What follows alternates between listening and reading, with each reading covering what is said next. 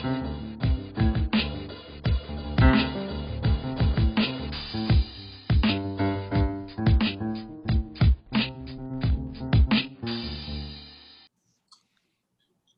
迎来到虾妹周末影展，我是 Chris，我是吉儿，我是 Ada。我们每周五上线，然后用几部电影陪伴大家度过周末的时光。我们这一集的主题就是因为上次 Ada 说她想要看一些轻松一点的电影，但是是有脑又轻松。哎，什么样有脑 又轻松？我决定就想要一个餐桌上的电影。因为我觉得吃饭是大家每天都要吃嘛，嗯、然后在电影里面，其实有一些电影可能就是把吃饭当成一个过场，一些点缀。但是我们现在要介绍的这三部电影呢，它其实比较像是把食物当成贯穿这整个故事的主轴，然后去串起人跟人之间的连接，而且食物又很美味，所以看的时候也很轻松愉快。对，嗯嗯。然后第一部其实我们要推荐的是韩国导演李顺瑞的《小森林》，我觉得这个。乍听之下，大家一定会觉得有点陌生，但其实这个其实它就是日本电影《小森时光》，就是它的剧本其实同一个漫画，就是《小森林》去改编而成的电影。小森时光》也很好看。对对对，但是因为我我找不到它线上合法可以看的管道，嗯、所以我觉得我就推荐了《小森林》，因为我觉得是异曲同工的。然后呢，其实这部片它整个故事是很简单的，就是说这个女主角呢，她在韩国的首尔大都市过生活，但是她其实不管是事业跟爱情都不是很顺利，所以她就决定要回来她的家乡，想说先简单待个一个礼拜散散心。但是在这个农村的生活里面呢，她就开始慢慢找回她的自我，有点类似这种概念。嗯，就是想说，哎，只有待一周，本来只想待个几天，然后最后越待越长。越待越长，就因为每次都会那个他就是他朋友过来，然后可能会放东西在他家，就说：“哎、欸，这你可以留着吃。呃”就会说：“你拿走，我可能过几天就要走了。了”对对对，对他就说：“我快离开了。”结果就一直一直就是遇到很多的人，然后遇到想起很多以前跟妈妈回忆，然后就一直留下来。嗯、我觉得这部最最让我觉得感动的部分是，就是他他跟他妈妈之间，就他们两个之间其实有很多的矛盾，可是他当他一回到故乡的时候。就第一件事情就是去做妈妈曾经为他做过的料理，就是用他们在地的食材做当地的料理。然后这整部电影啊，嗯、就是其实都是在韩国的上北道拍的。嗯、呃，不知道大家有没有看过《小 生时光》？《小生时光》它是用春夏秋冬，就是其实它的漫画也是，就用四个季节去做划分，然后每个季节会有以当地的哎当时的时令去做不同的料理。然后这一部也是，所以他们当时其实是整整拍了一整年，就为了要捕捉四季的景色，然后做四季的料理，然后总共拍了四十七次才全部拍完。我觉得很厉害，对。啊，对，而且我觉得它里面讲的那种，就我其实对它里面有一些话，我就觉得蛮感动。其实他那时候有讲说，他觉得万物都是有时间的，就是你要在对的时间播种，嗯、它才会在对的时间收成。而且也不是每天都是过好的日子，嗯、因为他我记得它里面有讲到番茄，就是你也你有可能天气不好，番茄就烂掉，对烂掉，对。对对对，嗯、也不是说你种什么就一定会成功，有时候老天爷就是没有要给你完美的果实，嗯、但是你只要等待，也许到对的时候，你就会哎发现它会长出它自己该有的样子。我觉得这个还挺好的。对而且他们在里面很常在酿东西，或是在腌制食物。哦，我光觉得那个，我觉得很棒哎。有啊，超多的，就是他们会拿花去炸，就是农村会有一种他们自己生活的样子，是跟大都市完全不一样。嗯、我记得他中间有一段，就是他回想起他以前在在首尔的时候是在便利商店打工，然后有时候下班的时候就只能吃就是便利商店剩下来的微波料理，嗯、然后简直就是跟屎一样。然后他回到农村之后，他终于可以吃上真正的食物了。对，然后它里面在做腌制或是在酿造东西，我觉得那些画面都非常非常漂亮，因为我觉得那代表的是一种时间感跟一种等待的艺术。因为像我们他之前在手的时候，就是过那种很匆忙的生活。嗯、呃，他那时候是要考一个考，哎，好像是教师的考试，对，对然后一直考不上，他必须要跟着整个现实，然后跟时间去赛跑。可是当他回到农村的时候，他整个时间感是慢下来的，然后他可以好好的感受下雨，好好感受这个太阳，好好感受这个土地上的食物。真的，我其实我觉得他看他的整个过程，会觉得真的很舒压，就是因为你就可以看到东西埋到土里啊，然后慢慢长出来啊，然后最后被他摘摘下来，可以做成什么样的料理。而且其中其实有一段我真的超喜欢，就是那个他酿酒那一段。然后对我也超喜欢那一段的，太喜欢到立刻去拿我们去年酿的米酒出来。而且这一部片也曾经就是被韩国就誉为是当年度，我记得它是二零一七年的电影，是当年度最解忧的电影。哦，真的、哦，对，而且我记得酿米美酒那哎酿米酒那一段，就是他妈妈是喝米酒，然后他他是喝小孩子的饮料甜酒酿，对甜酒酿。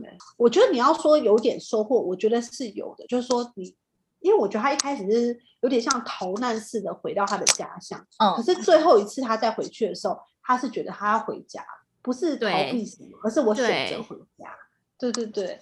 所以我觉得还是是一个很轻松，然后很疗愈，但是又可以有一点点收获的电影。嗯，它里面有一只很可爱的狗狗叫做小五。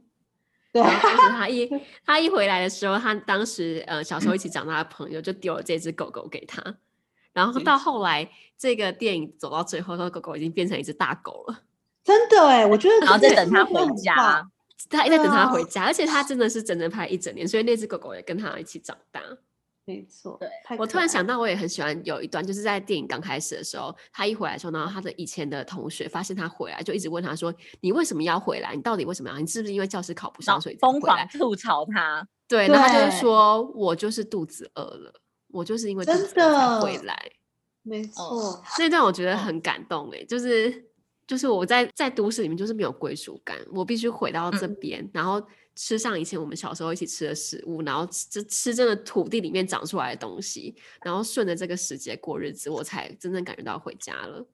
没错，而且你还记不记得有一段，就他有做一个料理，我现在有点忘记，然后那时候就是他的朋友一吃就说：“哎，你做的这个口味好像比较偏咸。”然后那个红豆糕。对，然后他就说：“天哪，他的味觉太灵敏了。”我确实就是偷吃，用什么东西换掉换掉什么。对，然后妈妈其实是用一个比较复杂的方式去做，所以才会有那个甜味。那、嗯、我就觉得天哪，这这些食物里面其实它就反映你的内心，反映你的状态。嗯、然后对它里面有讲到说，其实料理就是一面镜子。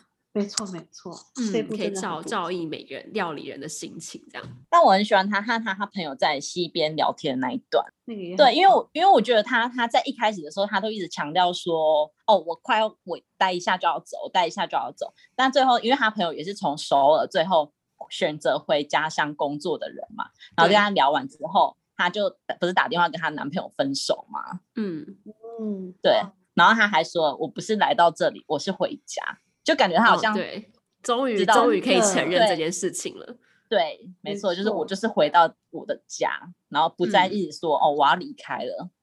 对，而且他的朋友其实中间也有讲过说，说、嗯、他其实去过了都市，但他其实他不喜欢那种被规划好的人生，所以他其实现在回来做这些农忙，他觉得很开心，因为他是为自己而活。对，他不是他不是他不是逃回来的。对，他是我选择，我想要过这样的，我选择回家。对对，虽然别人可能不认同，虽然别人可能觉得我一定要在首尔找一份体面的工作，那才是成功人，嗯。但我觉得我回来务农，这对我是最开心的样子。没错，嗯嗯，而且他很很喜欢，他说我选择了一对一个好的职业。对啊，我觉得这种感觉很棒，就是你喜欢你在做的这件事情，然后你可以从中得到快乐。嗯认真推，但我觉得这部片金句蛮多的，真的。这部片其实很多细节都可以讲，讲不完。真的，对，你看是以为它是一个很平淡的片，比较平淡。对对，可是你看完之后，你会觉得，哦，它真的反映了人生很多的很多事情，这样。嗯，没错。那第二部我们要推荐的是日本的《深夜食堂》，这一部应该算是非常非常经典的美食电影。对吧？我觉得应该你们两个都有看过，因为它有大对有电影，还有影集，然后还有中国版的电影。那我觉得、哦、有中国版、哦、有啊有啊有中国版的，但我是还 我，是没有看过中国版的。还有人说拜托不要再翻拍《深夜食堂》了好吗？就是很多版本，真的假的？对啊，上次看。所以中国版的有被 diss 吗？我不知道是因为他拍的不好还是怎样，他他他一直说好像。大家都一直在想要翻拍这个，就是很经典的。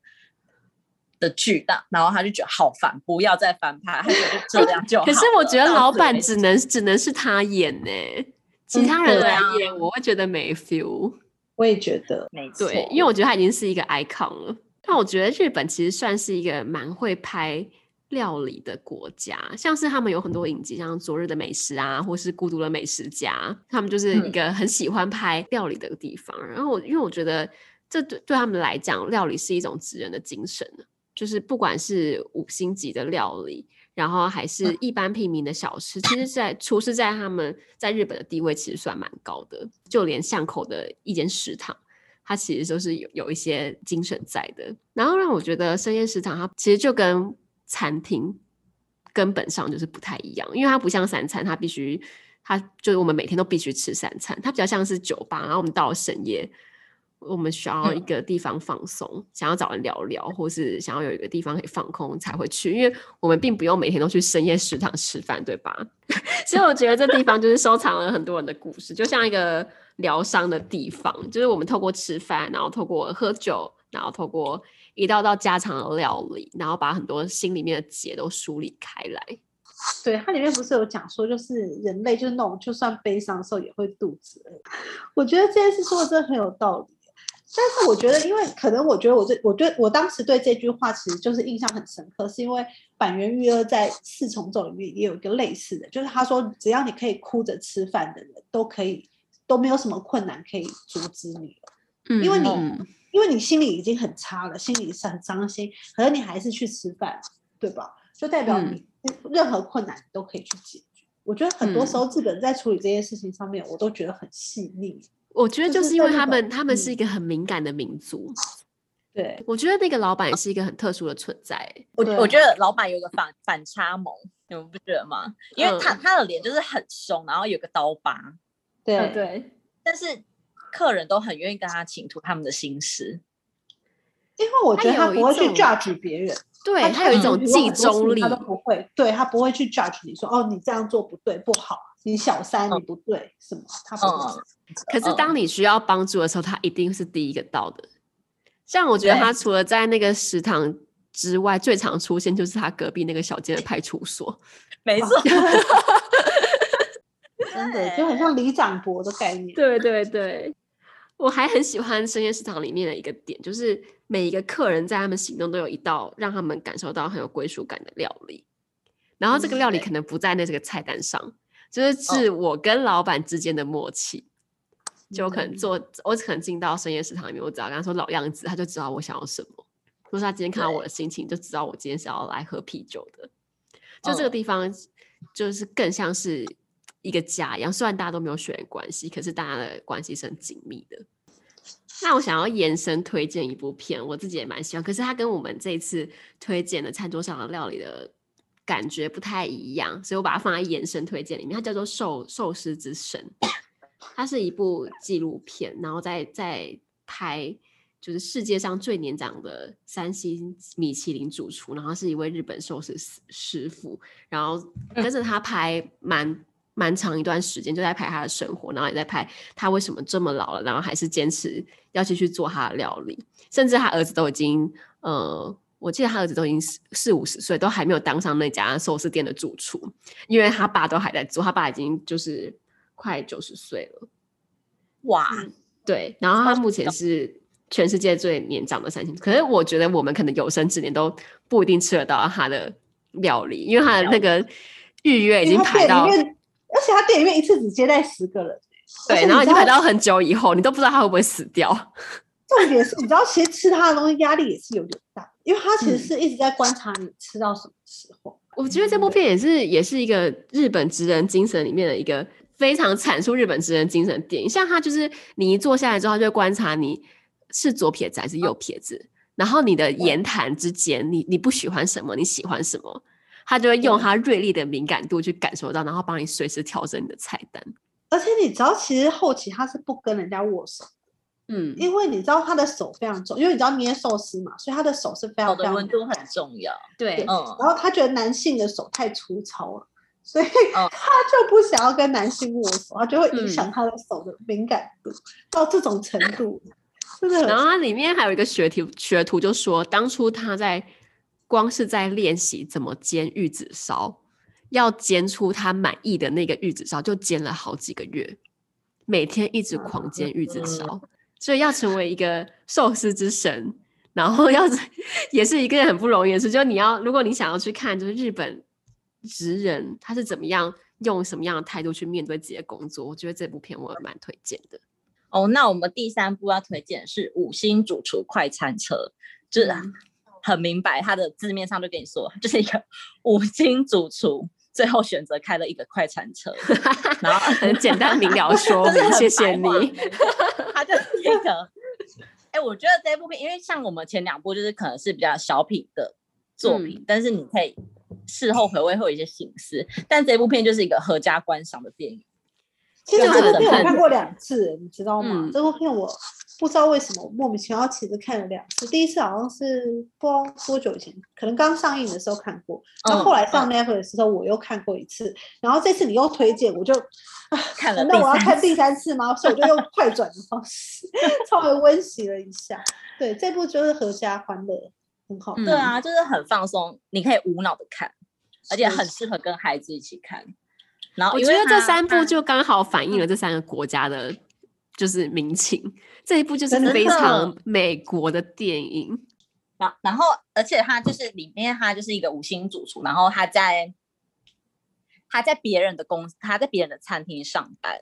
但孩子想要发发，就是发挥他的创意，想要研发一些新的菜单，但是老板就一直坚持说，你这些菜单就是客人都很满意，你干嘛还要研想研发那些新的？然后有一次就是有一个呃评论家想要来评论他们的餐厅，然后他就想说，那我我终于可以发挥我的那我的那个创意，然后想要研发一一套属属于他的菜单，就还被老板驳回。最后评论家就是。在屏幕上面把他写的超差劲，说你根本就是一头猪一样，就是等于说，就是说他就是从以前到现在都没有进步，然后只会做这些就是固守传统的料理。对，其实我觉得里面比较好笑的是，因为他那时候不太懂这些网络上社群怎么操作，然后他以为他回给他的内容是私讯，对方私讯，殊不知是公开的。我觉得这件事那时候那时候才刚哎、欸，也不是这样，就是 Twitter 正夯的时候。嗯，然后他，因为他一直都埋首在他的工作之中，然后不知道怎么用 Twitter，超傻眼，而且他还去呛那个那个评论家，他说：“你懂 什么？你懂什么叫料理吗？你知道这样会很受伤吗？你写那些评论，你真的有吃过那些东西吗？”可是我觉得现在现在大家是不是吃一间餐厅的时候，也很容易会上去看那间餐厅的评论，而决定要不要去选择这间餐厅。你们会吗难免会这样吧。如果说这是一间比较贵的餐厅，就说如果你很便宜的餐，相对来说比较平民小吃，当然也会差。嗯、但是你会想说，如果去试试看，万一真的没有那么好，也就罢了。嗯、但是通常你面对真的比较贵的，比如说你刚刚说星级的、嗯、米其林星级的餐厅，你一定会多查一点，然后确认知道它，哎，它是不是真的很好吃，嗯、对吧？因为毕竟，那他也因为就是在那个。Twitter 上出糗，所以他才有后面可以跟他儿子还有跟他老婆修复关系的这段过程，就是去开了这个快餐车。对，其实我觉得里面很棒是那个二厨，那二厨无条件、哦、超有意思，真的超情超有意思的，真的超有意思。觉得中间有一个很好笑，因为中间我是跟我家人一起看，然后看完之后他就说，哦、他就问我说。哎、欸，我们家有没有爽身粉啊？我说什么意思？哦，他想、欸、他想插蛋蛋，对不对？对，因为他们中间在他们他们呃他们在迈阿密有得到那一台餐车，然后他们要一路开回，就是要环美国的那个大道，然后回去他们的原本的地方。然后，所以整路上就三个大男人，然后他们在开车的时候就，就就有人就突然说给我，还有一个小男孩，对，然后就说给我给我给我玉米粉，然后他就他就说你要干嘛？他就把它撒在他的蛋蛋跟屌上，说因为就这样子就比较干爽，比较不会不会那个闷热这样。然后后来我家人就看我就说，哎、欸，我们家有宠什么？我很想试试看。但是我真的建议哦，真的不要看小孩待在厨房比较好。我会觉得蛮崩溃的，什么意思？就我，就我之前不是说我都会就是炸我们家厨房嘛，然后我自己就会想要来帮忙，嗯、但我就是他我自己都已经很乱，然后他还来帮我，就是说你住手，你不要这样，这是超崩溃的哎！必须要非常有耐心的妈妈们才有办法和小孩一起待在厨房，享受一起共厨的乐趣。你讲到这个，我就想到他中间剧情有一段，就是那时候他他刚搞搞了这台车，就是他可能自己觉得他自己是大厨啦，然后他希望他儿子来指挥他儿子，对对，对，就一直教他该怎么做该怎么做。后来他儿子就说：“我都已经做这么多了，你为什么要对我这么凶？”凶，所以他后来才发现说，就是他不能用，就是。就是去命令他员工的方式去对待他的儿子。他他以前在忙于工作，他根本就很少跟他儿子相处，他根本不知道怎么样去跟儿子相处，然后不知道他儿子其实是很希望他的关爱的。就透过这趟、嗯、这趟旅程，然后他们两个一起找到一个很适合彼此的相处模式，这样。而且有一段我其实很喜欢，是他儿子，因为他们一开始卖的时候啊，是免费提供给人家吃。哦、然后我记得他儿子好像一开始就尖叫了一个东西，哦、然后他就想要拿出去就要出餐了。他还说他们又没有付钱。对，他说他们又没有付钱，为什么不能给他们吃？然后天啊，哦，我有事要好好的跟你沟通一下，因为我觉得我人生里面所有的好事都是出自于料理，然后我也是透过料理去参与别人的人生，就算这个东西不、嗯、不不没没不用给人家花钱。也不能够端出一个这么焦黑的面包给人家，嗯，对吧？对，嗯，我那时候那时候那个那时候那个儿子说出这句话，就说反正他们又没有付钱的时候，那个二厨还问他说：“他真的是你儿子吗？” 就身为厨师的儿子，怎么可能会讲出这样子的话呢？对啊，烧焦的食物就算不用钱，不能给人家吃。没错，这是一个身为这身为厨师的尊严。没错，而且我觉得这部片。这部电影其实它的配乐很棒，你有发现吗？嗯、就它的它的配乐会让你听到这个音乐，就是整个人就活起来了，就会。它其实那个配乐是有一点像拉丁吗？就是很很，很兴奋这样子。对。用音乐去表达一种食物的文化，然后它就会结合一些，比如像传统跟现代的拉丁音乐，嗯、然后或是有的时候，当你到纽奥良的时候，又会有一点像，比如铜管乐的那种感觉。嗯，就其实它的配乐是有一点点搭配它的食物的文化，在做一些变化，所以你光是听音乐就会觉得很放松，然后有一种胃口大开的感觉。对，没错，这两这一部的氛围其实跟前两部是完全不一样的，完全不一样，完全不一样。嗯、对。就是他他在人人之间的那种内心的矛盾啊、纠葛情绪就比较就比较少，他就是比较直来直往。但是我觉得也是一部就是看完会觉得心情还不错的片子。嗯，没错，很适合周末影展。没错没错，因为我觉得大家在疫情期间看的片子，当然就是尽可能轻松一点，就是看完以后还会觉得你知道生活是充满希望。嗯真的。对啊，不然人生这么痛。好，那就希望我们这三部推荐的片子大家会喜欢。好，如果大家有什么样其他关于这个主题想推荐给我们，也可以留言给我们，或是上 Apple Podcast 帮我们留五星好评。好哦，嗯，那我们今天就到这边喽。好啦，大家拜拜啦！大家拜拜。拜拜。